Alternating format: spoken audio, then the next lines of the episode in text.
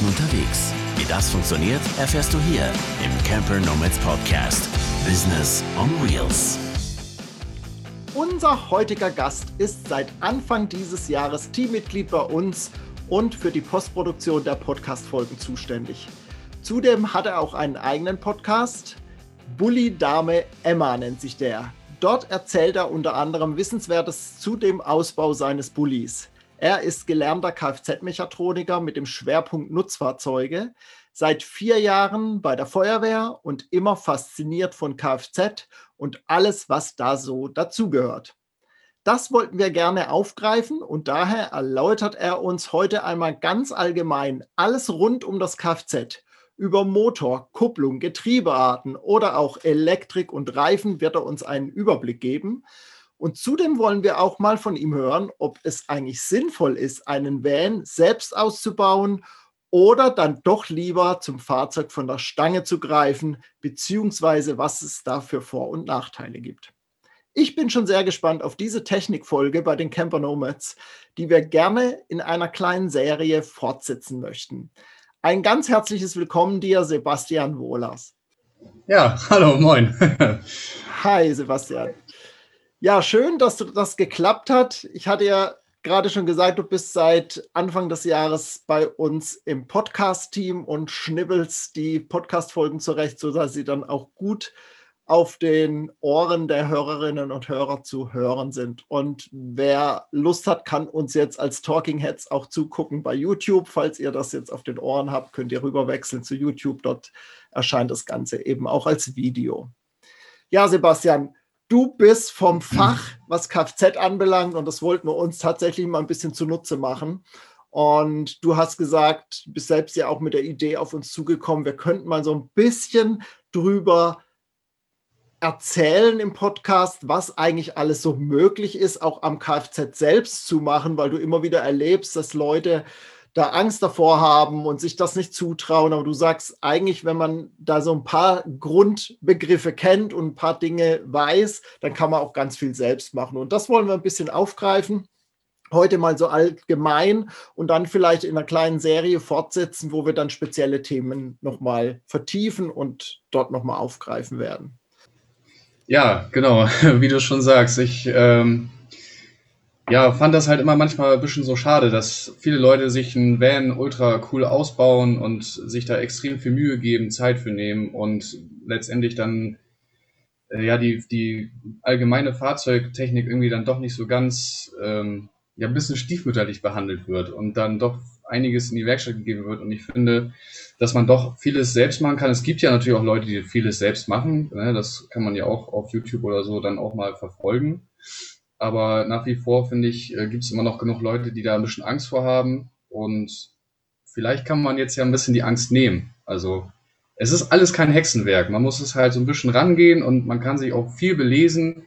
Da gibt es viele gute Seiten, wo man ähm, sich belesen kann oder auch bei YouTube mal was nachschauen äh, kann. Mhm. Äh, dementsprechend, vielleicht hilft dann der Podcast dem einen oder anderen nochmal, ähm, ja, so ein bisschen dieses, äh, oh mein Gott, was muss ich hier überhaupt machen, zu nehmen. Ja, genau. Das soll sein, auf jeden Fall eine Hilfestellung für euch da draußen und einfach mal ähm, ein bisschen Einblick zu bekommen in eure Fahrzeugtechnik, in eure Fahrzeuge, ohne jetzt ein Technikstudium daraus machen zu wollen. Das wollen wir natürlich nicht. Die Zeit haben wir ja auch gar nicht hier in so einer Podcast-Folge. Ja, äh, Sebastian, ich würde sagen, lass uns gleich mal losstarten. Du hast ja im Vorgespräch, wir haben da schon ein bisschen uns ausgetauscht darüber, hast du auch gesagt, ähm, dir geht es auch darum, mal so, so eine, ähm, im Prinzip das Konstrukt Kfz so ganz kurz mal anhand der ganzen Baugruppen so ein bisschen durchzugehen. Und da würde ich sagen, ähm, starten wir einfach mal los und ich glaube, du beginnst am besten so mit den Motorarten, vielleicht Getriebearten, was es da so gibt und auf was man da vielleicht achten kann oder muss. Ja, also bei den Motoren ist es ja letztendlich so, gibt es ja viele verschiedene Motorentypen. Äh, letztendlich ja Verbrennungsmotor und Elektromotor. Das sind so die Hauptgruppen, die man so nennen kann. Zu den Verbrennungsmotoren äh, klingt, zählt natürlich ja, Diesel- und Automotor, das sind so die gängigen Sachen, die man jetzt so im, im Transporterbereich oder im Van-Bereich hat. Es gibt mit Sicherheit auch jetzt schon äh, nach und nach E-Mobilität oder halt auch Hybriden. Ähm, wo dann natürlich ein Verbrennungsmotor und ein E-Motor das Fahrzeug antreiben. Es gibt auch rein elektronische Fahrzeuge, wobei ich jetzt auch der Meinung bin, dass so ein, so ein E-Fahrzeug ähm, nicht unbedingt im Camper-Bereich gut reinpasst. Also da ist, denke ich mal, die Technologie noch nicht ganz so weit, dass man es nutzen könnte. Äh, aber ich denke, in nächster Zukunft wird auch das sehr gut machbar sein. Also da gibt es ja auch schon viele verschiedene Modelle und auch viele verschiedene ja, Tests, die auch dann zum Beispiel mit der Deutschen Post durchgeführt werden, um halt äh, da weiter zu entwickeln. Mhm. Ähm, ich würde mich jetzt erstmal ein bisschen mehr auf die Verbrenner ja, spezialisieren, einfach weil das momentan auch einfach gängiger ist. Und da haben wir halt einfach den Ottomotor und den Dieselmotor. Mhm. Ottomotor ist halt dann ein Benziner. Man, man nennt es Fachkreise, nennt man es Ottomotor. Ähm, die Unterschiede sind eigentlich prinzipiell erstmal sind die Motoren sehr ähnlich. Sie laufen halt einfach nur mit unterschiedlichen Kraftstoffen. Mhm. Und der Ottomotor läuft halt mit Benzin und hat dementsprechend halt auch eine ganz andere ähm, Einspritzung und hat auch eine ganz andere Drehmomentkurve als zum Beispiel ein Dieselmotor. Mhm. Äh, liegt halt einfach daran, dass äh, der Benzinmotor einfach fremdgezündet wird über eine Zündkerze und der Diesel ist halt ein Selbstentzünder. Also ja, er entzündet sich einfach aufgrund der Temperatur, die sich in, in, dem, in dem Motor äh, oder im Zylinder ähm, ja, gibt, äh, entzündet äh, den Kraftstoff selbst. Mhm. Ähm, beim Ottomotor ist es halt so, dass er äh, meistens das Gemisch schon vorher anmischt, ne, um halt, also dann das, die, die Luft, die angesogene Luft, in Verbindung mit dem eingespritzten Kraftstoff im Saugrohr wird dieses, dieses äh, Kraftstoff-Luftgemisch in den Zylinder eingesogen und wird dann verdichtet und durch den Zündfunke der Zündkerze entzündet, also explosionsartig entzündet. Während der Diesel immer ein Direkteinspritzer ist und quasi die Einspritzung des Kraftstoffes der Zündfunke ist. Heißt, beim Diesel wird nur Luft angesogen. Mhm. Der hat auch keine, der Diesel hat auch keine Drosselklappe oder so, der hat einfach nur ein Rohr, wo er kontinuierlich Luft reinzieht und diese Luft wird dann im Zylinder komprimiert. Mhm. Und zwar so hoch, dass die durch die Reibung, die dadurch entsteht, heiß wird. Und wenn dann der Kraftstoff von der Einspritzdüse eingespritzt wird, das ist sehr fein vernebelt, da sind auch hohe Drücke, die da äh, gefahren werden, dann entzündet sich dieses Gemisch schlagartig aufgrund der Temperatur. Mhm. Das ist halt auch der Grund, weswegen ein Diesel zum Beispiel ein bisschen kerniger vom Klang her ist. Also der ist ja lauter mhm. ähm, und das liegt halt einfach ein Stück weit daran, dass halt einfach ähm, ja diese, diese Zündung sehr rapide eigentlich vorgeht, kann man sagen. Mhm. Mhm. Das heißt, auch ein, ein, Diesel ist eigentlich so ein, so ein typischer Arbeitsmotor. Ne? So, also der, der ist einfach so ein bisschen kräftiger. So habe ich immer das Gefühl, dass das, dass das ja klar auch für die ganzen, sage ich mal, großen Baumaschinen und so werden ja dann auch Dieselmotoren verwendet. Also der hat einfach ein bisschen mehr Wumms. Ne? Ja, richtig. Also ein Diesel ist äh, prinzipiell wirtschaftlicher, auch wenn viel auf ihn geschimpft wird. Also ich, mhm. ich bin ein ziemlicher Fan vom Diesel, muss ich sagen. Ähm, natürlich hat er auch seine Nachteile, gar keine Frage, aber er ist halt einfach wirtschaftlicher. Aus dem Grund wird er halt auch nach wie vor noch für LKW genutzt und halt auch für Baumaschinen. Und ja, er braucht halt einfach dadurch, dass er wirtschaftlicher ist, dementsprechend halt weniger Sprit. Mhm. Ähm, und der, der Sprit selber oder der Diesel selber ist ja, ist ja auch ein bisschen günstiger noch als ähm, ja. der, ben, das, der Benzintreibstoff. Ja. Und ähm, dementsprechend, die haben halt, also der Diesel hat halt auch einfach eine andere Drehmomentkurve. Aufgrund dessen, dass man halt auch beim Diesel mehr auf Turboaufladung gesetzt hat. Mhm. Mhm. Das heißt, mal umge, umgewandelt quasi für, fürs Vanlife, wenn ich irgendwie äh, einen leistungsstarken Motor möchte und mit dem auch ein bisschen was erreichen möchte, wenn ich vielleicht sogar eine Geländegängigkeit haben möchte und dort vorankommen möchte, setze ich eigentlich eher so auf einen Dieselmotor, wenn ich lange Strecken fahren will, auf der Autobahn und so weiter, ist auch da der Diesel einfach wirtschaftlicher. Ne? Und ich glaube, wenn ich so ein Kombifahrzeug habe und das Fahrzeug auch beruflich oder im, im Alltag nutze für, für Tagsfahrten zur Arbeit oder sowas, dann ist vielleicht dann ein Benziner wieder wirtschaftlicher. Ne? Definitiv. Also eine Kurzstrecke kann der Diesel nicht gut vertragen. Das liegt halt einfach daran, dass ähm, halt auch zum Teil unverbrannte Kraftstoffe dann durch Kurzfahrt äh, ins Motoröl gelangen können. Dann hat, mhm. spricht man von einer, von einer Verdünnung des Motoröls. Mhm. Und dann kann es passieren, dass die äh, Schmierstoffe selber angegriffen werden von dem Diesel, das wird verdünnt mhm. und dann kann die Schmierung gegebenenfalls nicht mehr gegeben werden. Mhm. Und das ist halt für den Diesel sehr schlecht. Man muss halt auch dazu sagen, wie gesagt, beim Diesel ist halt auch meistens ein Turbolader mit verbaut. Es gibt natürlich auch Sauger, aber meistens sind sie turbo aufgeladen und da ist dann meist auch das Problem. Einfach, dass dann der Turbolader sich festsetzen kann, weil die Schmierung nicht mehr vorhanden ist. Ähm, und was ganz schlimm ist beim Diesel, dadurch, dass Rußpartikel mit reinkommen können, weil wir mit einem Überschuss von Luft arbeiten, bleibt halt auch immer Ruß übrig. Deswegen ist ja auch der Diesel in diesen Verruf geraten, äh, dass er schmutzig ist und stinkt. Und ähm, dieser Ruß kann sich dann bei, bei Kurzstrecke auch unter anderem im Motoröl ablagern. Oder auch im Ansaugsystem. Und dann bildet sich so eine, so eine Masse, das ist ähnlich wie Teer. Es wird steinhart und dann kommen irgendwann die Probleme, dass der Motor nicht mehr richtig arbeiten kann. Mhm. Gerade in den heutigen Modellen ist das ein großes Problem, weil halt auch durch die gesamte Entwicklung mit Abgasrückführung und so weiter natürlich sehr schmale Rohre vorhanden sind. Also sind teilweise vom Durchmesser wirklich, ja, Zentimeter oder so, ne? Oder auch manchmal ein bisschen größer vielleicht auch, aber das kann sich schnell dicht setzen und dann arbeitet das einfach alles nicht mehr und dann hat man ein Problem. Dementsprechend würde ich, wenn ich, wenn ich weiß, ich brauche brauch ein Fahrzeug nur für eine Kurzstrecke, würde ich eher immer zum Benziner äh, tendieren, weil der das mhm. einfach äh, wesentlich besser verkraftet als ein Dieselmotor. Ein Dieselmotor muss wirklich arbeiten, das ist ein Arbeitstier, der muss fahren. Ja. Wie du auch schon gesagt hast, im Gelände es gibt auch viele, die, die einen Benziner als äh, äh, Geländefahrzeug nutzen. Ähm, das ist auch alles kein Problem. Das macht der, der Benziner natürlich auch so mit. Das ist kein Thema. Der Diesel ist halt einfach, hat den großen Vorteil, dass er sehr kraftvoll in den unteren Touren ist. Mhm. Also so ein Diesel hat dann irgendwann Leistungsverlust so ab 3000 Umdrehungen. Danach ist halt nicht mehr viel da, einfach aufgrund dessen, dass er sich selbst entzündet. Dieser Prozess braucht ja seinen Moment. Dementsprechend lässt dann die Leistung nach. Der läuft natürlich, ihr habt jetzt keinen keinen Abriss äh, äh, mhm. oder so, aber die Leistung lässt dann spürbar nach, merkt, hat man, denke ich mal, auch mal, jeder, der einen Führerschein hat und mal so ein Fahrzeug gefahren ist, merkt ja irgendwann, okay, jetzt zieht er nicht mehr. Er fährt zwar, aber er zieht nicht mehr. Mhm. Und das hast du beim Diesel relativ schnell erreicht. Der Vorteil ist halt im Gelände, du hast halt sehr hohes Drehmoment in den niedrigen Drehzahlen. Im Gelände fährst du ja nicht schnell, jedenfalls nicht in der mhm. Regel. Und mhm. dementsprechend hast du einfach dieses kraftvollere ja. Ähm, ja, Bestehen. Mhm. Das ist der große Vorteil an dem, an dem Diesel.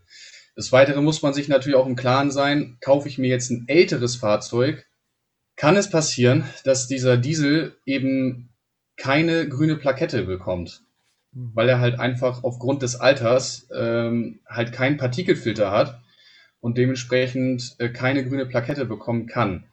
Das kann natürlich den Nachteil haben, wenn man jetzt in eine große Stadt fahren möchte. In Deutschland ist es ja schon sehr weit verbreitet. In Ausland ähm, kommt es auch nach und nach. Ähm, dass man halt mit seiner grünen Plakette, wenn man Benziner fährt, ein Benziner bekommt in der Regel immer eine grüne Plakette, äh, kommst du überall hin, was du beim Diesel natürlich als großen Nachteil gerade in der, in der Reiseszene dann äh, hast, dass du dann vielleicht nicht unbedingt in Stadtkern kommst. Ja, ja, ja. Also man kann ja reinfahren, aber es ist halt dann eine Ordnungswidrigkeit. Und genau. das muss man ja nicht, also das braucht man ja nicht provozieren. Nee. Nee, nee, genau. Also das muss man sich schon überlegen. Also das ist, glaube ich, dann ein, ein guter Hinweis nochmal eben für, wenn man jetzt sich überlegt, ein Fahrzeug zu kaufen oder zu wechseln oder wie auch immer, dass man da eben sich bewusst ist, wenn ich einen älteren Diesel habe, muss ich darauf achten, hat er schon die grüne Plakette oder nicht. Mein Fahrzeug hat es zum Beispiel auch noch nicht. Ich habe nur die gelbe Plakette und dann habe ich einfach Einschränkungen. Dann parke ich halt weiter draußen und fahre mit dem öffentlichen Verkehrsmittel oder mit dem Fahrrad in die Altstadt dann rein zum Beispiel oder in irgendeine Stadt. Äh, genau. Ich fand das äh, gerade ganz gut mit der Geländegängigkeit. Da würde ich gerne nämlich auf das nächste Thema rüber switchen ähm, bezüglich der Schaltung. Wir haben ja verschiedene äh, äh, Schaltarten auch in einem Fahrzeug. Magst du da mal kurz drauf eingehen und vielleicht auch da nochmal so den Fokus, was sind Vor- oder was sind Nachteile, gerade in Bezug auf, auf das äh, Camperverhalten? Ja, also prinzipiell kann man sagen, gibt es äh, äh, zwei Gruppen vom äh, Getriebe. Also einmal gibt es ja ein manuelles Schaltgetriebe und dann gibt es ein Automatikgetriebe. Beim Automatikgetriebe hat man auch nochmal diverse Unterscheidungen. Ähm, beim Schaltgetriebe ist es eigentlich, ist prinzipiell sind beide Getriebe ähnlich aufgebaut. Beim Schaltgetriebe hat man halt einfach naja, sein Schaltknopf, um die Gänge dann manuell einzulegen. Auch da gibt es ein paar Unterschiede, will ich jetzt aber gar nicht so groß drauf eingehen. Das würde jetzt mhm. das Thema, glaube ich, ein bisschen sprengen. Bleiben wir jetzt einmal mal bei diesem Standard-Schaltgetriebe. Äh, das kennt, denke ich mal, jeder, der einen Führerschein hat, wird das irgendwie äh, kennen. Ähm, beim Schaltgetriebe hast du immer eine Kupplung mit dabei. Sonst ist es ja irgendwie schwierig, die, die Kraft zwischen dem Motor, der, den der Motor produziert, irgendwie in das Getriebe reinzubekommen. Also klar, das ist eine, das, man könnte es jetzt auch einfach mit einer Welle machen, aber dann fährt man ja quasi permanent. Und diese Kupplung ist letztendlich nicht zu fahren. Es ist so ein kleines Bauteil, aber viele behandeln diese Kupplung leider respektlos. ähm, und da muss man wirklich ein bisschen, bisschen drauf acht geben. Man kann mit so einer Kupplung tatsächlich das ganze Autoleben lang eigentlich fahren, wenn man sie vernünftig behandelt. Ähm, und beim bei der Kupplung ist halt so, dass sie letztendlich nur den Kraftschluss zwischen Motor und Getriebe darstellen soll, also oder übernehmen soll. Das ist die, letztendlich die große Hauptaufgabe von der Kupplung.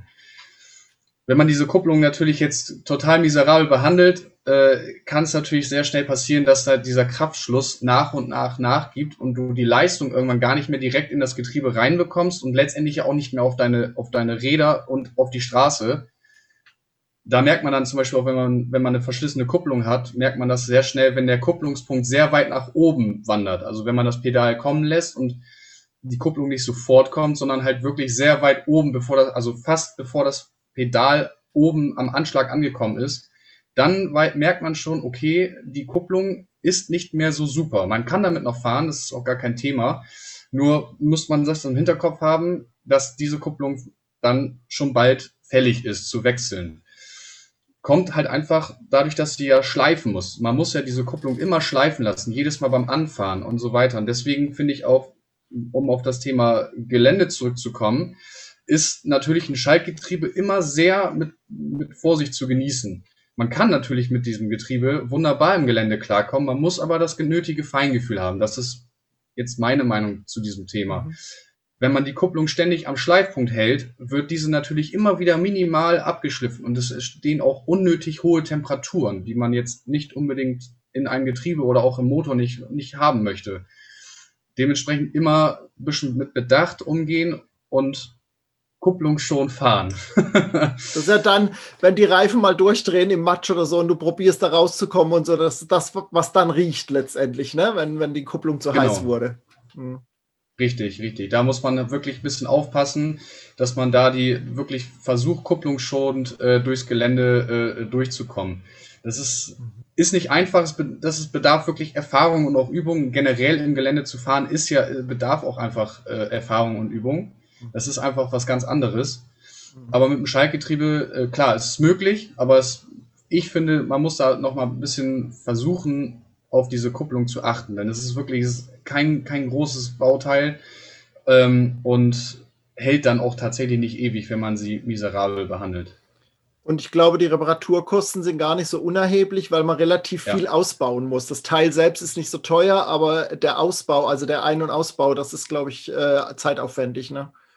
Ja, ja, richtig. Also das ist eine sehr hohe Wartungskoste, die man sich da sparen kann, wenn man mit der Kupplung wirklich pfleglich umgeht. Also mhm auch im Stadtverkehr nicht immer mit getretener Kupplung fahren, sondern wirklich die Kupplung immer eingekuppelt lassen und auf die Drehzahl des Motors einfach achten. Wenn man untertourig fährt, dann gleicht natürlich die, die Kupplung immer diese, diesen Unterschied aus. Also wenn dann der Motor irgendwann zu niedrig dreht, dann, dann versucht die Kupplung ja auch irgendwie den, die Drehzahl zwischen Reifen und Motor irgendwie immer zu übertragen. Und dann rubbelt das. Das kennt man vielleicht, wenn man so einen Wagen auch mal abgesoffen hat. Dann gibt es so einen Satz. Und dann, das ist natürlich für die Kupplung auch nicht, nicht förderlich. Also das, da Das muss man heißt- bisschen gucken. Das heißt, ich muss halt tatsächlich auch der Geschwindigkeit oder der Drehzahl entsprechend auch den Gang nutzen, der dann dafür für diese Drehzahl eigentlich geeignet ist am besten. Ne? So, verstehe ich das richtig? Richtig. Richtig. Also es gibt ja auch viele, die zum Beispiel die Gänge immer so reinprügeln. Ne? Die beschleunigen hart und dann gleich Kupplung treten, Gang rein und gleich Kupplung wieder kommen lassen. Man muss dem Ganzen, gerade bei älteren Fahrzeugen, muss man den Ganzen ein bisschen Zeit lassen. Man, also man spricht zum Beispiel beim LKW-Fahren, das ist so richtig schön gemacht für einen Mann, weil es geht nur eins nach dem anderen. ne? Ein Mann ist ja nicht multitaskingfähig. Beim LKW ist es perfekt, weil einfach die Lager und die alles mögliche wesentlich größer ist und das bedarf einfach Zeit, bis diese Drehzahl passt. Dementsprechend ist halt wirklich ganz blöd gesagt, beschleunigen, Kupplung treten, Gang einlegen, Kupplung kommen lassen, weiter beschleunigen. Das ist so, also tatsächlich beim LKW-Fahren so gang und gäbe, um einfach schonender zu fahren. Du hast natürlich noch eine ganz andere Tonnage, das ist klar. Mhm. Aber ähm, das kann man auch wunderbar im Pkw oder auch im, im Nutzfahrzeug, also Kleinnutzfahrzeug, äh, wunderbar umsetzen. Dass man da einfach so ein bisschen das Gefühl für bekommt.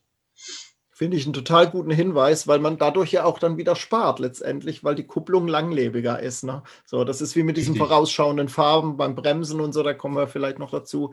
Wie ist es denn mit, der, mit dem Automatikgetriebe? Dann muss ich da mir dann überhaupt keine Gedanken dazu machen, weil das funktioniert eben alles automatisch oder gibt es da auch nochmal irgendwelche Dinge zu beachten? Richtig, also beim Automatikgetriebe ist es tatsächlich so, dass, dass es, wie der Name schon sagt, ist halt automatisch. Dementsprechend hat man da jetzt nicht großartig was zu beachten und man kann eigentlich auch nicht großartig da jetzt irgendwo äh, mega die Rücksicht drauf nehmen, weil einfach du hast keine Kupplung, also kein Kupplungspedal. Es gibt natürlich auch Getriebearten, Automatikgetriebearten, die eine Kupplung integriert haben. Es gibt zum Beispiel auch ein automatisches Schaltgetriebe. Das ist zum Beispiel bei LKWs relativ äh, viel verwendet.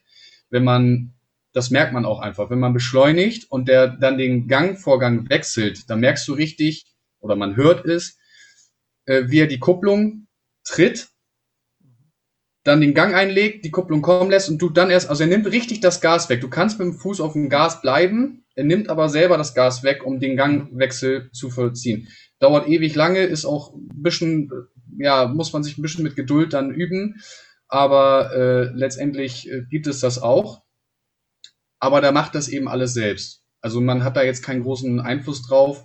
Man kann da nur versuchen, halt wirklich, wenn man schwer beladen ist, da äh, die Drehzahlen nicht zu weit runterkommen zu lassen und dann irgendwie einen kompletten Lenkeinschlag zu machen und dann in, irgendwie im Gelände noch, ah komm, den Matschhaufen nehmen wir noch mit und dann dieses Radieren von den Rädern, wenn sie stark angenommen nach links eingeschlagen sind und man fährt jetzt, will jetzt fahren, schiebt er den Wagen ja erstmal im ersten Moment geradeaus und da reibt er dann richtig an der Kupplung. Da muss man dann auch ein bisschen, bisschen drauf achten. Aber letztendlich bei den gängigen äh, Schalt- oder Automatikbetrieben ist es halt wirklich so, dass alles intern passiert und man da auch keinen Mhm. großen Einfluss drauf hat. Ne? Also ähm, gerade speziell jetzt die aktuellen äh, Schaltgetriebe, gerade bei VW ist es ja das sogenannte DSG, also dieses Doppelkupplungsschaltgetriebe. Da merkt man ja zum Beispiel gar nicht, dass er schaltet. Du siehst es Mhm. an, einfach nur anhand der Drehzahl.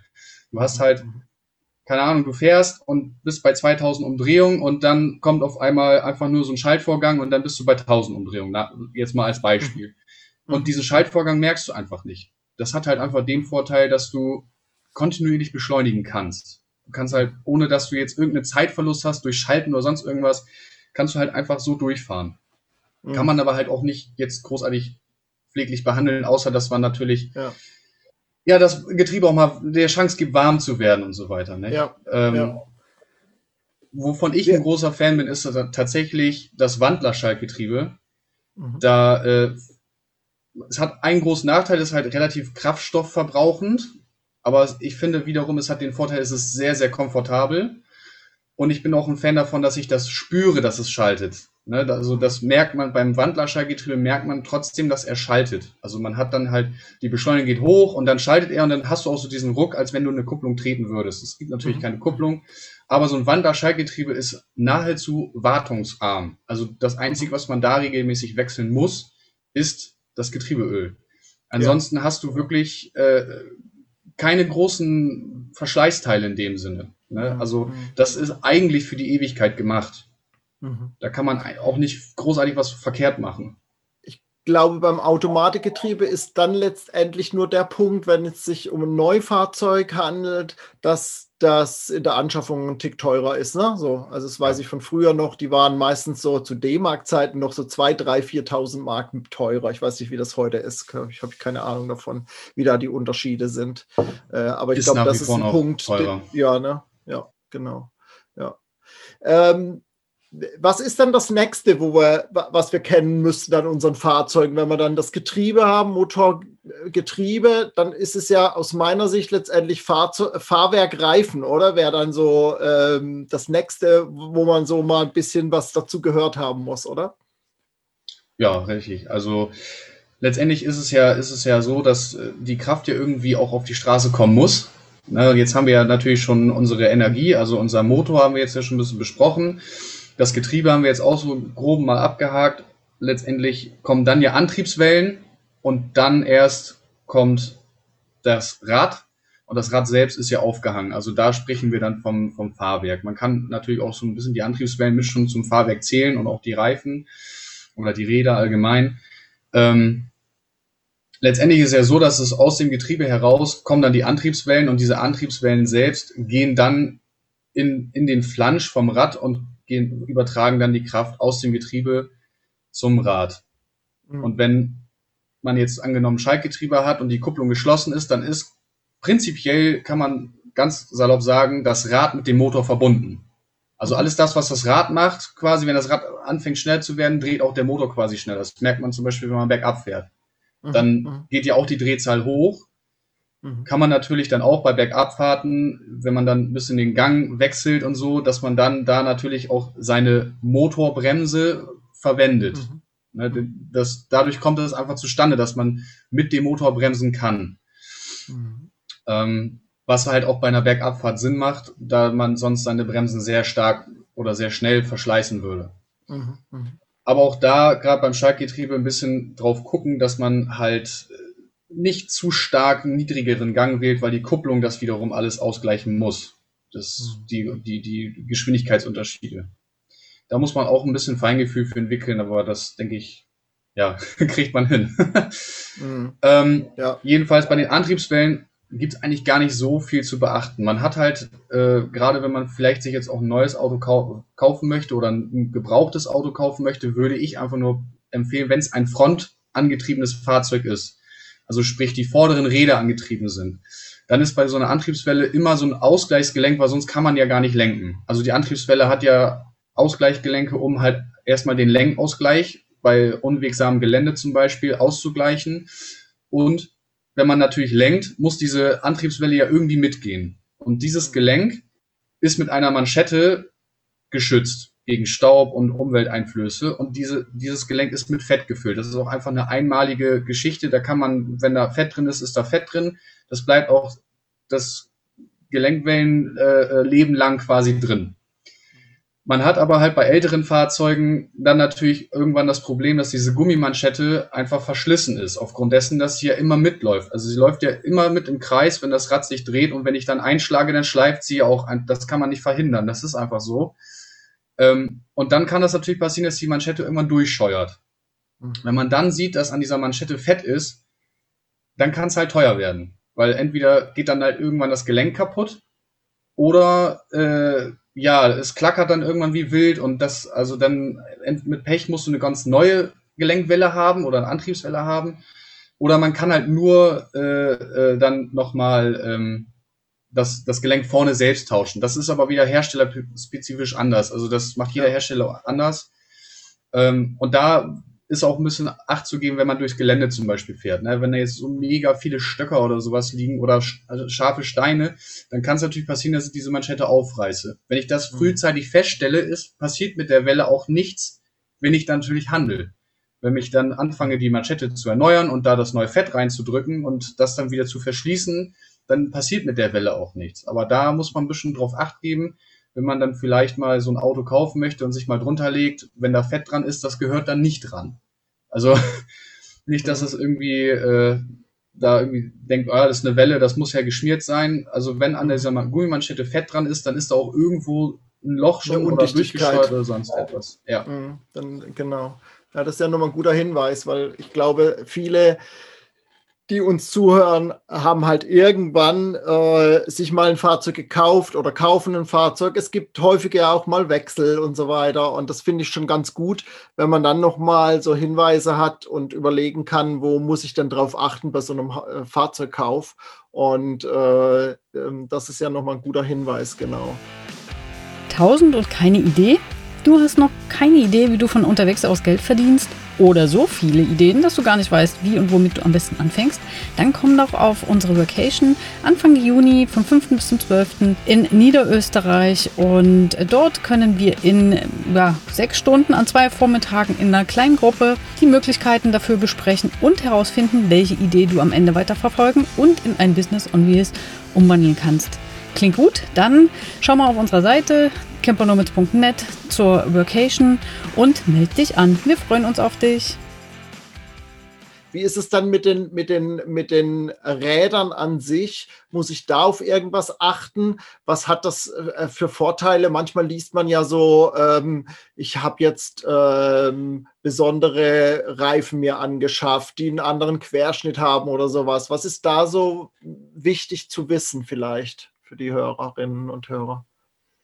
Also prinzipiell muss man erstmal, wenn man sich einen Reifen aussucht, würde ich das immer kontrollieren, ob ich das überhaupt fahren darf. Das ist erstmal die, die, die erste Grundlage. Und ich würde mir auch immer die Frage stellen, brauche ich das wirklich und lohnt sich das und was hat es für mich für einen Nutzen?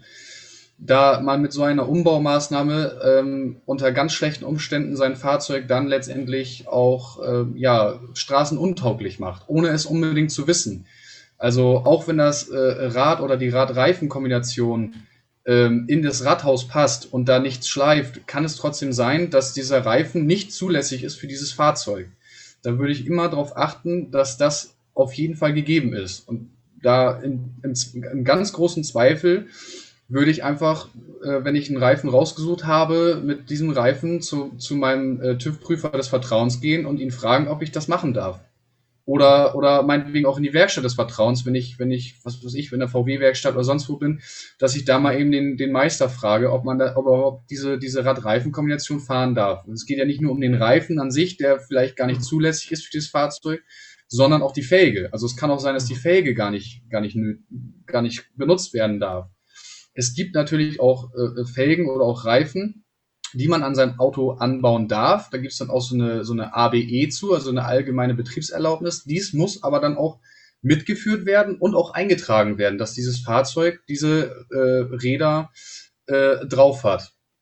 Viele bauen sich ja auch zum Beispiel diese AT-Reifen, also diese All-Terrain-Reifen von sämtlichen Herstellern gibt es ja mittlerweile auf ihr Fahrzeug. Sieht ja auch wirklich cool aus. Man muss aber daran bedenken, es ist natürlich ein sehr viel größerer Reifen. Ob man nicht sogar gegebenenfalls an eine Tachoangleichung denken muss. Okay. Das ist, ähm, da muss man dann auch nochmal drauf achten, nicht, dass dein Tacho dann nachher irgendwie 90 anzeigt oder sonst was und das aber gar nicht stimmt, weil der Radumfang selbst ja geändert ist. Also le letztendlich macht das Rad ja dann entweder mehr oder weniger Umdrehung, je nachdem, was man denn für einen Reifen nimmt. Mhm. Und da äh, muss man dann auch nochmal äh, drauf achten, dass das dann angeglichen wird. Und natürlich okay. auch, ob ich das überhaupt fahren darf an dem Auto und bei Reifen würde ich immer darauf achten, dass man, dass das in das Rathaus passt. Passt es da nachher nicht rein und schleift irgendwo oder so, dann würde ich die Finger davon weglassen. Das kriegt man sonst so vielleicht noch mit Spurplatten eingestellt, aber auch da würde ich das vielleicht ja, lieber das, sein lassen. Ja, und also ich sag mal, ne, wenn du jetzt sagst mit Spurplatten, da bin ich schon raus. Äh, und ich bin ja. vielleicht gar nicht so unbeleckt, weil ich irgendwann mal eine kaufmännische Ausbildung in einem Autohaus gemacht habe, kenne ich mich mit vielen Dingen schon einigermaßen aus. Aber bei Spurplatten wäre ich dann sehr persönlich dann ja auch raus. Und ich glaube, so geht es vielen äh, da draußen ja auch.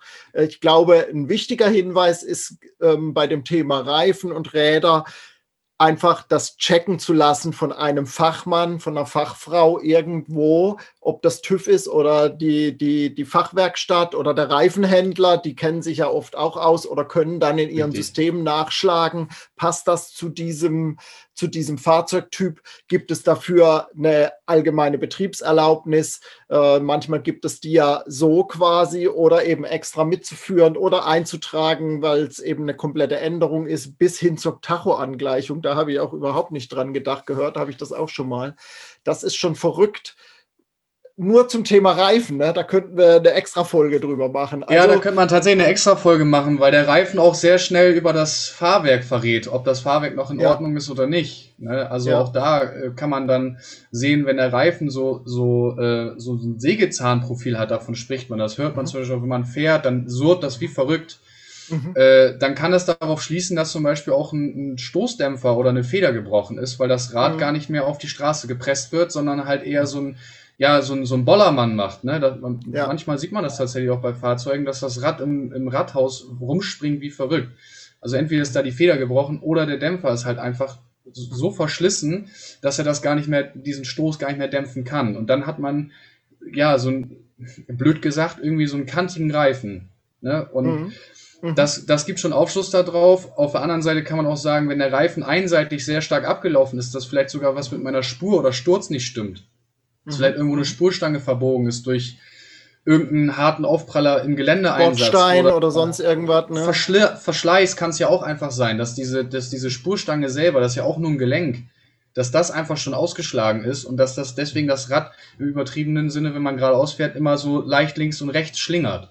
Mhm. Ne, da, da, kann das dann auch schon passieren, dass da äh, der Reifen einseitig abfährt.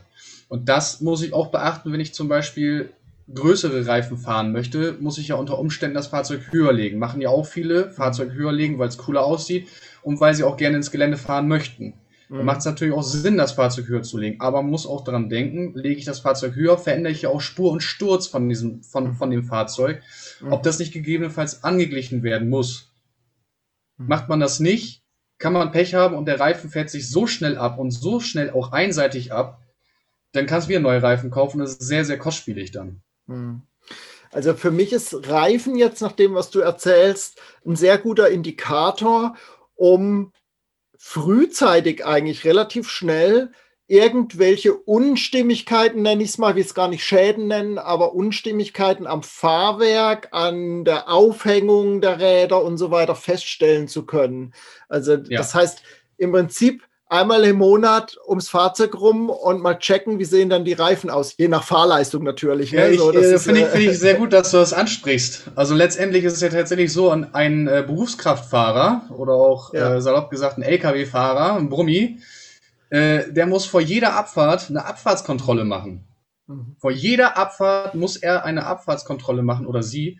Und äh, da werden auch Reifen, Beleuchtungsanlage, ob noch alles irgendwie seinen richtigen Platz hat, wird alles kontrolliert. Und im mhm. Pkw-Bereich macht man so etwas nicht. Und da äh, ist das, was ich auch zu Anfang meinte, viele behandeln ihr Auto dann, obwohl sie es liebevoll ausgebaut haben, so stiefmütterlich. Da mhm. würde ich einfach, man kann schon so vieles einfach mit einem Blick sehen, ob das jetzt mhm. stimmig ist oder nicht. Und da finde ich, braucht man auch keine Ahnung für haben sondern wenn ich einfach sehe, man hat ja grob im Kopf, wie ein Reifen aussieht und in der Fahrschule lernt man sowas ja auch so ein bisschen. Mhm. Äh, und wenn ich mir unsicher bin, gibt's ja immer noch Google. Äh, wenn ich sehe, hä, der Reifen sieht irgendwie komisch aus, dann kann ich ja immer, entweder fahre ich zu meinem Reifenhändler oder zur Werkstatt mhm. oder ich google das mal eben nach, woran das denn liegen könnte. Mhm. Bei Mercedes zum Beispiel ist es einfach äh, häufig der Fall, dass die Räder außen sehr stark abgelaufen sind. Mhm. Es kann auch schon sein, wenn das Auto noch gar nicht so viel Kilometer hat.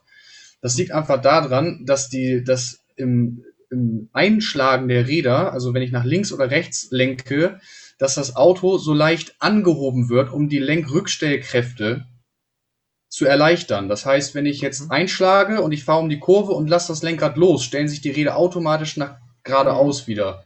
Und mhm. das hat Mercedes einfach aus Komfortgründen zum Beispiel gemacht. Um einfach, also VW macht das auch. Also machen viele, es macht ja. eigentlich jeder Hersteller so, aber Mercedes, gerade beim Sprinter oder Vito ist es extrem. Einfach, dass okay. diese Lenkrückstellkräfte da sind, um einfach ein komfortables Fahren zu haben. Aber dadurch wird halt mehr das aus, äußere Rad belastet und dann kann es halt auch passieren, dass das Rad sich so ein bisschen einseitig abläuft. Wenn man das frühzeitig erkennt und mit der Spurstange oder mit dem Spur alles, mit der Spur alles soweit stimmt, dann kann man auch immer noch zu seinem Reifenhändler des Vertrauens gehen und kann die Räder dann auf der Felge zum Beispiel wechseln lassen, wenn das die Rotation erlaubt, ne? also die Laufrichtung ja. der, der Räder erlaubt.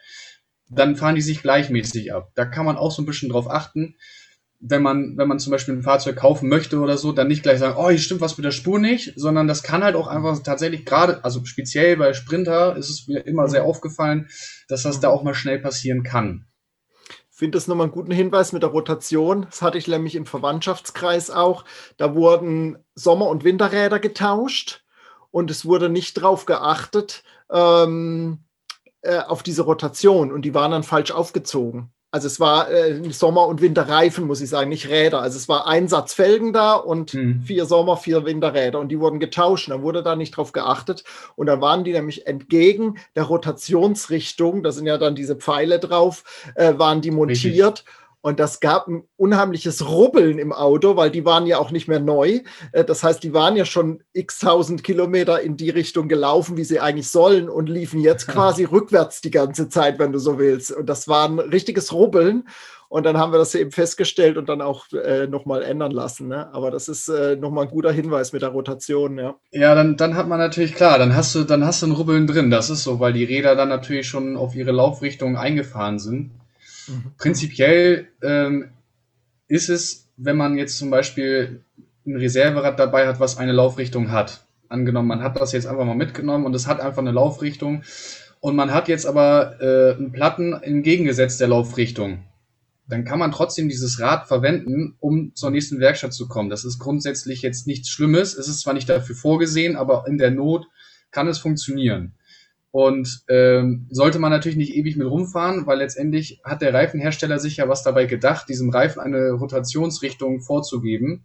Das hat dann letztendlich was damit zu tun, wie der Kontakt zur Straße ist und natürlich auch ähm, die Wasserverdrängung bei Regen oder auch bei Schnee. Ne, das, ja. das, das, ja. die Profile sind ja so angeordnet, äh, nicht einfach, weil es toll aussieht, sondern weil sich der Hersteller da etwas bei gedacht hat, dass das Wasser dann ja. nach außen verdrängt wird oder nach innen oder nach links und rechts. Also da gibt es dann auch diverse Möglichkeiten, äh, ja, oder Profiltypen. Ähm, mhm. Ja, also auch da ist, wie gesagt, man kann auch einen Reifen mal in der Not gegen seine Laufrichtung verwenden. Ja, aber man halt, aber halt nicht ewig tun. Für den kurzen Moment quasi, ne, genau. Ähm, ich würde gern noch ähm, die nächste Baugruppe quasi noch mit reinnehmen heute. Das ist so im Prinzip Elektrik, Beleuchtung, all sowas. Und äh, wenn wir das fertig haben, vielleicht noch mal so zum Schluss dann noch mal so ein bisschen drauf eingehen, was können wir denn eigentlich mithaben im Auto, um mal so die nötigsten Dinge zu checken unterwegs. Ähm, ja, was, was, was, sollte man da vielleicht einfach mithaben? Aber zuerst vielleicht nochmal Elektrik, Beleuchtung, was man da drauf, was man da beachten muss, vielleicht letztendlich. Ja, also äh, Elektrik will ich gar nicht so mega in die Materie reingehen. Das ist halt letztendlich ähm, hat man halt in, in, einem normalen Kraftfahrzeug, äh, also sprich Pkw oder auch leichte Nutzfahrzeuge, ähm, haben eine Bordnetzspannung von 12 Volt. Ähm, LKWs ab einer bestimmten Größe fahren halt auch mit 24 Volt äh, und ja, das ist so ein bisschen der Unterschied, dass man einfach mal gehört hat. Ähm, im, im, jetzt in unserem Fall ja, sprechen wir eher von leichten Nutzfahrzeuge, da haben wir einfach eine Betriebsspannung von, von 12 Volt und die äh, wird natürlich über einen ein Akku oder eine Batterie äh, ja, gegeben. Letztendlich wird dieser dann ja auch geladen über, über die umgangssprachlich genannte Lichtmaschine. Im Fachkreis nennt man das auch Generator. ähm, oder meinetwegen auch Stromerzeuger. Ähm, ja. ja. aber auf jeden Fall äh, ist das der, der, der Generator und der macht ja nicht nur das Laden der Batterie, sondern auch dann alle sämtlichen Verbraucher, die, das, die ein Fahrzeug hat, werden darüber versorgt oder eingespeist. Ähm, das heißt, sobald ich das Licht anmache, bei kleineren Motoren, gerade bei so kleinen Benzinmotoren, merkt man das manchmal auch. Schalte ich die Klimaanlage ein, schalte ich das Licht ein, dann geht der Motor kurzzeitig in die Knie, weil einfach der, der Generator mehr Strom erzeugen muss oder mehr Spannung erzeugen muss, um diese ganzen Verbraucher zu versorgen. Mhm. Und da kann es natürlich auch mal passieren, das hat dann auch nicht unbedingt was mit der Batterie zu tun. Wenn ich dann zum Beispiel liegen bleibe, muss es nicht unbedingt die Batterie sein, sondern es kann halt auch einfach sein, dass der Generator kaputt ist, beziehungsweise der Regler von dem Generator kaputt ist. Das liegt dann einfach daran, dass dann die Batterie nicht mehr geladen wird, die, die, die, dass die Bordnetzspannung äh, bleibt dann einfach bei 12 Volt und die Verbraucher gehen auf die Batterie drauf zurück. Und irgendwann funktioniert es natürlich nicht mehr, weil die Batterie dann nur noch 9 Volt hat und gar nicht mehr alles versorgen kann. Und dann fällt das ganze Netz zusammen. Dann kann es sein, dass ich noch gerade so äh, ja, an mein Ziel ankomme, dann aber das Auto nicht mehr anspringt, wenn ich es abstelle. Ähm, letztendlich, um einfach mal so ein bisschen so ganz, ganz klein wenig zu mal das gehört zu haben, wie viel so an Leistung durchgehen kann. Ja. Wenn wirklich viele Verbraucher eingeschaltet sind, Klimaanlage, Heizung, Lüfter, was auch immer, dann können tatsächlich bis zu 2000 Watt Leistung mhm. an so einem Generator vorbeigehen. Also der muss das produzieren. Und da kann man dann auch sagen, bei so einer Volllast braucht der Motor natürlich auch mehr Sprit weil er das alles natürlich, dieses Aggregat muss er dann natürlich auch irgendwie versorgen. Also das muss er ja antreiben. Und da kann man natürlich auch sagen, ne, viele sagen, ich fahre nicht mit Licht, weil das so viel Sprit verbraucht. Also Licht alleine ist gar nicht so das Problem. Das große Problem ist halt nachher mit Sitzheizung, Klimaanlage und keine Ahnung, was alles für Radio, Soundsysteme, was man da alles so drinne haben kann. Und da können natürlich schon echt äh, hohe Leistungen äh, äh, durchgehen. Ne? Also nur, dass man das mal gehört hat, dass, was so ein Generator alles so leistet, das ist einfach so ein mhm. kleines Bauteil und leistet extrem viel Arbeit. Das ist, finde ich, sehr, sehr, sehr beeindruckend. Mhm. Ähm, zu den Stromart selber, was wir jetzt so im, im Pkw haben, ist, ist es ein Gleichstrom. Ne? Also letztendlich ist, ist natürlich klar, der Generator dreht sich, dementsprechend ist es eigentlich ein Drehstrom aber die, äh, äh, der Generator hat halt einen Gleichrichter drin. Dementsprechend wird der Strom gleichgerichtet und dann haben wir eine Gleichspannung. Das hat man einfach gemacht, um nicht so große Querschnitte von, von Kabeln äh, zum Beispiel zu verwenden. Äh, um die möglichst klein zu halten, weil gerade im, im Kraftfahrzeugbereich werden ja, gerade auch in neueren Fahrzeugen wird ja extrem viel Kabel verlegt. Mhm. Und da, äh, um da einfach die Querschnitte klein zu halten, hat man sich dann natürlich auch irgendwann Gedanken gemacht, äh, äh, solche Systeme wie CAN-Bus oder Lean-Bus einzuführen. Das sind halt einfach Systeme, Computersysteme, die mit niedriger Spannung arbeiten können und auch wesentlich schneller arbeiten können als jetzt einfach nur Schalter an, Schalter aus, wenn ich das jetzt von mhm. Hand betätigen würde. Mhm. Da das alles quasi get ja, getaktet wird. Ne? Mhm. Nur, dass man es einmal gehört hat, dass es einen CAN-Bus mhm zum Beispiel gibt. Ne? Also da gibt es natürlich mehrere Systeme, aber äh, einfach mal, dass man es vielleicht mal gehört hat, wenn er in der Werkstatt sagt, ja, ja hier, äh, ne, ihr CAN-Bus-System hat eine Störung, dann weiß man, okay, irgendwie ist das ein Informationssystem im Fahrzeug. Hat irgendwas mit Elektrik zu tun. ja, ja, richtig. ja. ja, und ähm, wie ist es?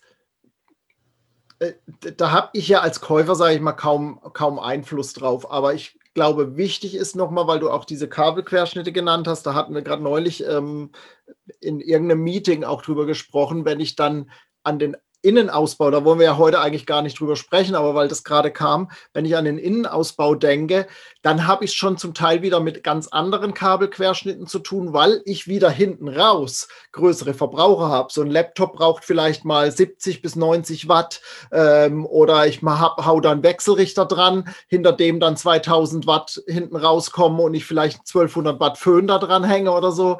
Da brauche ich dann wieder ganz andere Querschnitte. Ne? Nur, dass wir das mal ja nochmal gesagt haben, weil das äh, nicht, dass jetzt jeder denkt, äh, ich kann hier dünne Leitungen verlegen. Das ist für die Fahrzeugelektrik gedacht, nicht für die Aufbauelektrik. Da braucht man dann wieder ganz andere ja. Dinge. Ne? Richtig, gerade wenn man im Aufbau dann auch anfängt mit Solar zu arbeiten. Ne? Da treffen dann quasi zwei, ich nenne es mal Elektronikarten aufeinander. Einmal halt quasi der Hausstrom und dann halt der Kfz-Strom. Äh, und da muss man dann schon ein bisschen äh, drauf achten. Das, das ja. ist auch auf jeden Fall nochmal ein, ein guter Einwand. Ja.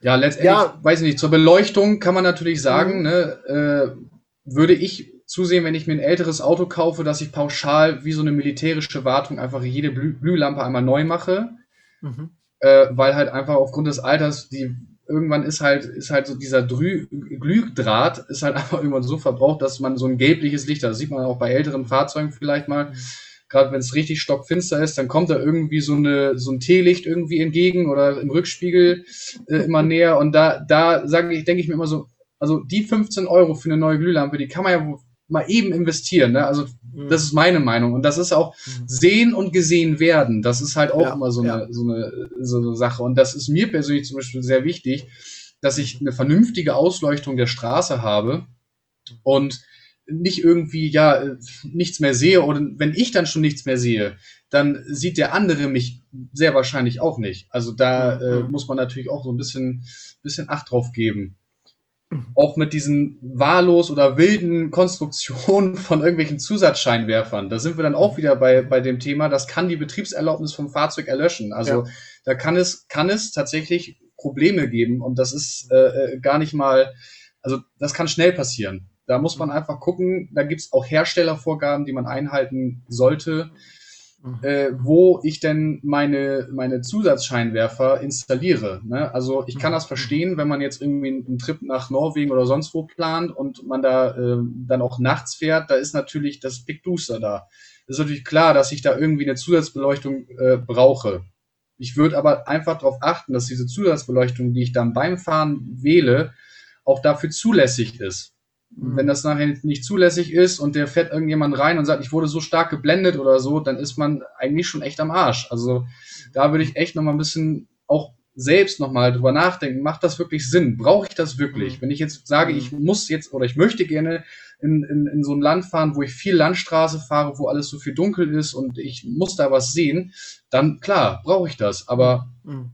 fahre ich jetzt nur in Deutschland herum und, und das eigentlich gibt's da kaum, klar, eine Landstraße kann auch sehr dunkel sein, aber ja, ich würde das mit Bedacht wählen. Ich würde es einfach, da gibt's auch Hersteller, die das wirklich gut machen, die kosten natürlich mhm. extrem viel Geld im Vergleich zu irgendeinem so China-Modell. Mhm aber da ist man auf der richtigen Seite und da ist man, hat man in der Regel auch einen deutlich besseren Kundensupport als jetzt irgendwo bei, weiß ich nicht wo bestellt, irgend so ein China-Xinchong-Ding.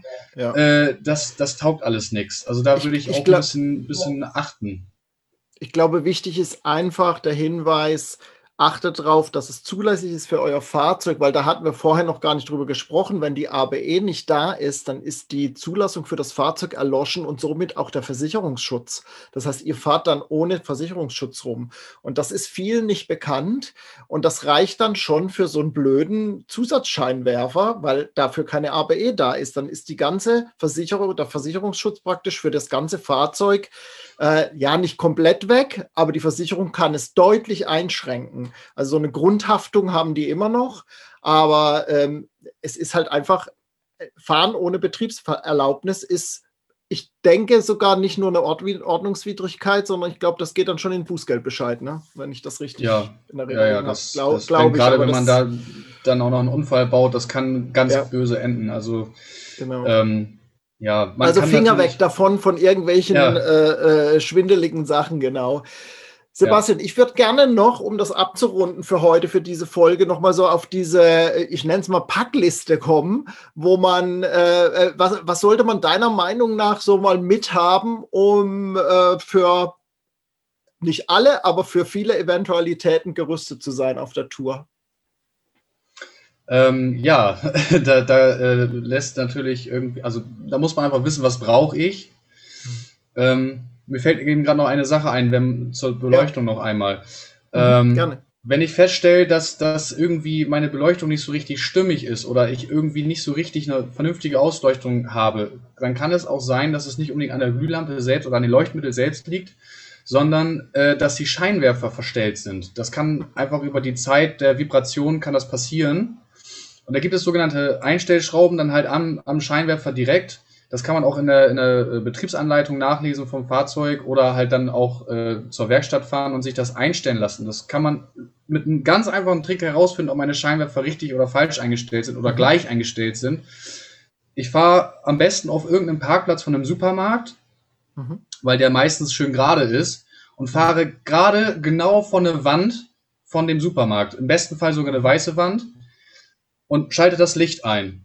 Und dann hat man, sieht man wunderbar den Lichtkegel, der ist so, der, das hat, der hat eine Linie und geht dann in so ein Dreieck über.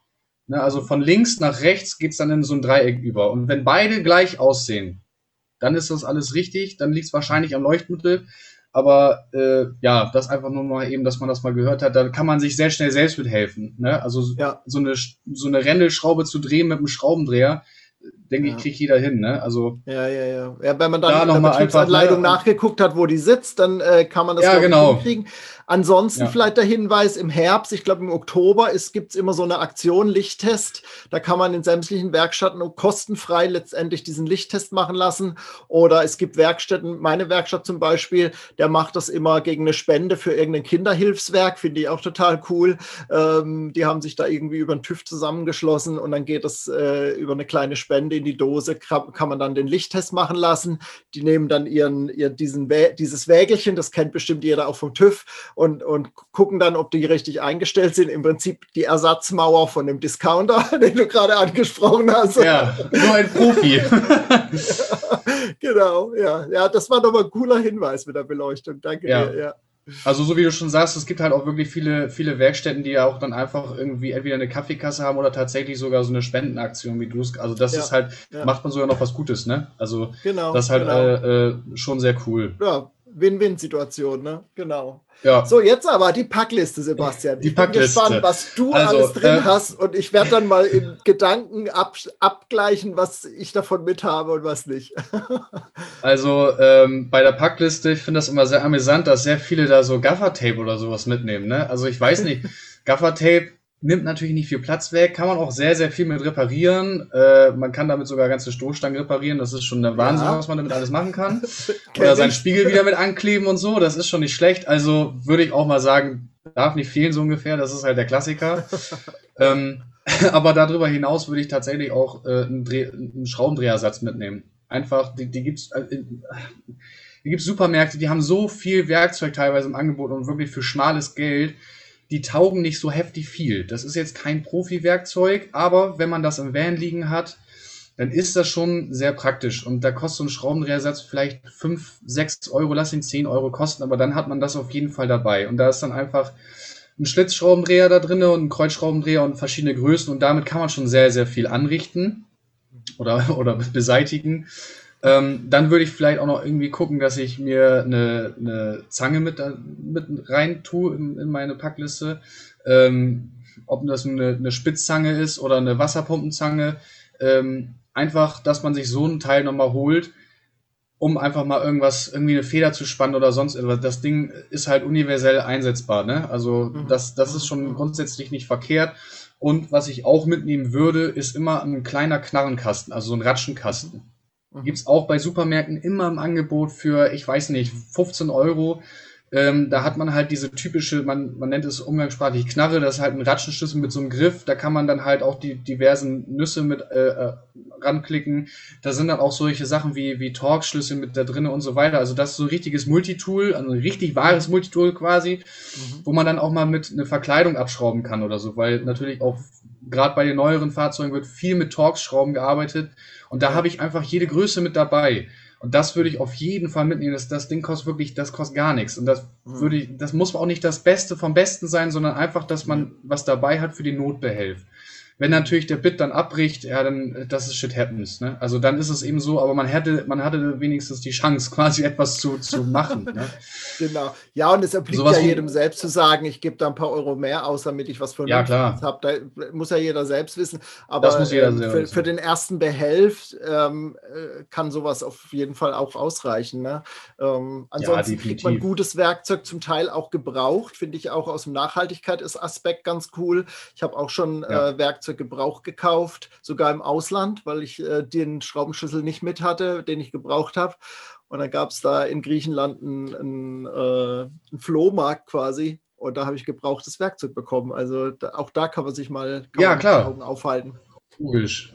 Wie du schon sagst, Schraubenschlüsselsatz, ne, würde ich halt auch, ne, Ring-Maul-Schlüssel würde ich halt auch, äh, die, die gibt es auch äh, ja, in so einem Set zu kaufen oder halt dann auch gerne natürlich gebraucht würde ich auch einfach dann die gängigen Größen einfach mitnehmen. Im, im Kraftfahrzeugbereich wird meistens dann die Schlüsselweite 10, 13, vielleicht auch mal 8 äh, verwendet, aber da würde ich mir einfach einen kompletten äh, ja, Satz mit, mitnehmen.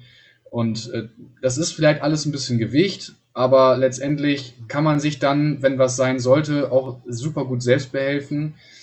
Ähm, was ich noch so vielleicht sagen würde, dieses Bordwerkzeug, was vom Hersteller mit dabei ist. Also gerade bei neueren Fahrzeugen hat man ja kein Reserverad mehr unbedingt dabei.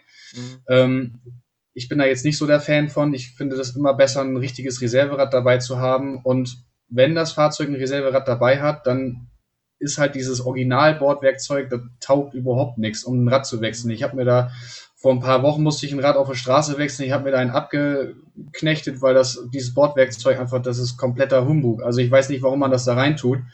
Da würde ich vielleicht noch mal gucken, ob man dann nicht irgendwie ein Radkreuz oder ähm, vielleicht dann auch eine, eine etwas größere äh, Knarre mitnimmt mit dem richtigen mit dem richtigen Nussaufsatz für mhm. für meine Räder um Reifen vernünftig wechseln zu können. Das, wenn ich die nachher richtig festziehe, und dann äh, zur nächsten Werkstatt fahren, um die einmal richtig mit einem Drehmomentschlüssel nachzuziehen. Ja. Äh, ja, dann ist, reicht das locker aus. Man kann natürlich auch einen Drehmomentschlüssel mitnehmen, aber der ist halt groß und bedarf Platz und nur für diesen einen Moment. Ja. ja, weiß ich nicht, ob ich das mit reinnehmen würde. Kann man machen, muss ja. man nicht. Ja. Ähm, dann vielleicht auch nochmal irgendwie sowas wie so ein Kniekissen oder so, weil man ja mhm. nicht unbedingt, ne, wenn man auf der Straße ist, dann ist das auch manchmal ein bisschen blöd da äh, ne, auf gerade im Sommer oder so mit kurzer Hose oder so ja. würde ich immer so eine Art Kniekissen mit reinpacken. Ja. Ähm, wenn man wenn man schon ein bisschen Vorahnung hat, würde ich auf jeden Fall auch so ein bisschen Elektrowerkzeug mitnehmen ne, mhm. ähm, und da vielleicht auch einen Multimeter tatsächlich mit einpacken. Mhm einfach, wenn irgendetwas nicht funktioniert, dass ich das mal eben schnell selbst nachmessen kann. Ist es nur die Sicherung oder äh, ist es doch irgendwie zum Beispiel das Leuchtmittel oder sonst ja. was, ne? Also, dass man ja, da sich ja. nochmal, wenn, wenn man, wenn man da so ein bisschen Ahnung von hat, dass man, dass man sich so etwas noch mitnimmt. Ähm, ansonsten, mhm. ja, ein Wagenheber natürlich, wenn man ich, ich natürlich jetzt ein Auto habe, was jetzt nicht vorgesehen ist mit einem mit einem Reserverad, ne, das manche Hersteller machen es halt wirklich, ne, dann hat man auch keinen Wagenheber dabei. Dann hat man halt nur dieses Klebstoffzeugs dabei, was man in den Reifen hauen kann. Ja, und entweder das funktioniert oder funktioniert nicht. Da würde ich natürlich dann auch ja. auf jeden Fall einen Wagenheber mitnehmen. Und da gibt's auch schon ganz einfache Dinger äh, im Baumarkt oder sonst wo zu kaufen, die locker dafür ausreichen. Bevor ich so ein Fahrzeug dann anhebe, muss ich natürlich ein bisschen gucken, wo diese Aufnahmepunkte sind Ne, die sind am Schweller meistens mit so einem Pfeil irgendwie markiert oder man beliest sich nochmal eben schnell bei Google oder halt auch die Betriebsanleitung. Ne? Da gibt es ja. eigentlich auch die Hinweise zu. Ähm, und wichtig ist natürlich, wie ich das Fahrzeug anhebe, dass ich das dann auch gegen Wegrollen sichere. Ne? Also wirklich Feststellbremse anziehe, Gang einlege und wenn ich noch habe, ein Keil oder ein, ein Stück Holz oder ein Stein irgendwie an die Räder ranlege, natürlich nicht an dem, was ich, welches ich abbauen will, aber äh, ne, möglichst gegenüberliegende Seite dass das Fahrzeug dann halt wirklich nicht wegrollen kann. Weil wenn ihr da nachher irgendwie drunter liegt oder so, das ist echt, das ist nicht geil. Nee, da ist keiner mitgeholfen, richtig. Ja. Nein. Ja, ähm, da haben wir ja eine, eine, feine kleine Packliste quasi. Ähm, wir werden das ja auch alles noch im Blogartikel schreiben. Also wenn ihr da noch ähm, Fragen dazu habt, könnt ihr das gerne machen. Äh, ich glaube, wir haben einen ganz guten Rundumschlag bekommen. Die Folge ist relativ lang geworden, aber ich glaube, die kann man sich auch Stück für Stück ja anhören. Und ich glaube, das ist ähm, ein ganz gutes Grundwissen halt um dieses Thema Kfz und Van. Die Frage mit Selbstausbau oder äh, gekauft, was ich beim Intro so gesagt habe, würde ich sagen, verschieben wir auf eine nächste Folge, weil ich glaube, das ist, äh, das sprengt einfach den Rahmen heute. Das war für uns jetzt auch das erste Mal und wir haben das so grob durchkonzipiert, aber im Gespräch wird es ja dann doch immer wieder anders. Aber ich glaube, es ist trotzdem sehr wertvoll, was du uns mitgegeben hast, Sebastian. Vielen, vielen lieben Dank dafür. Sehr gerne. Und ähm, wenn ihr da draußen jetzt Fragen habt zu dem ganzen Thema, löchert Sebastian. In den Shownotes findet ihr die Kontaktdaten zu ihm.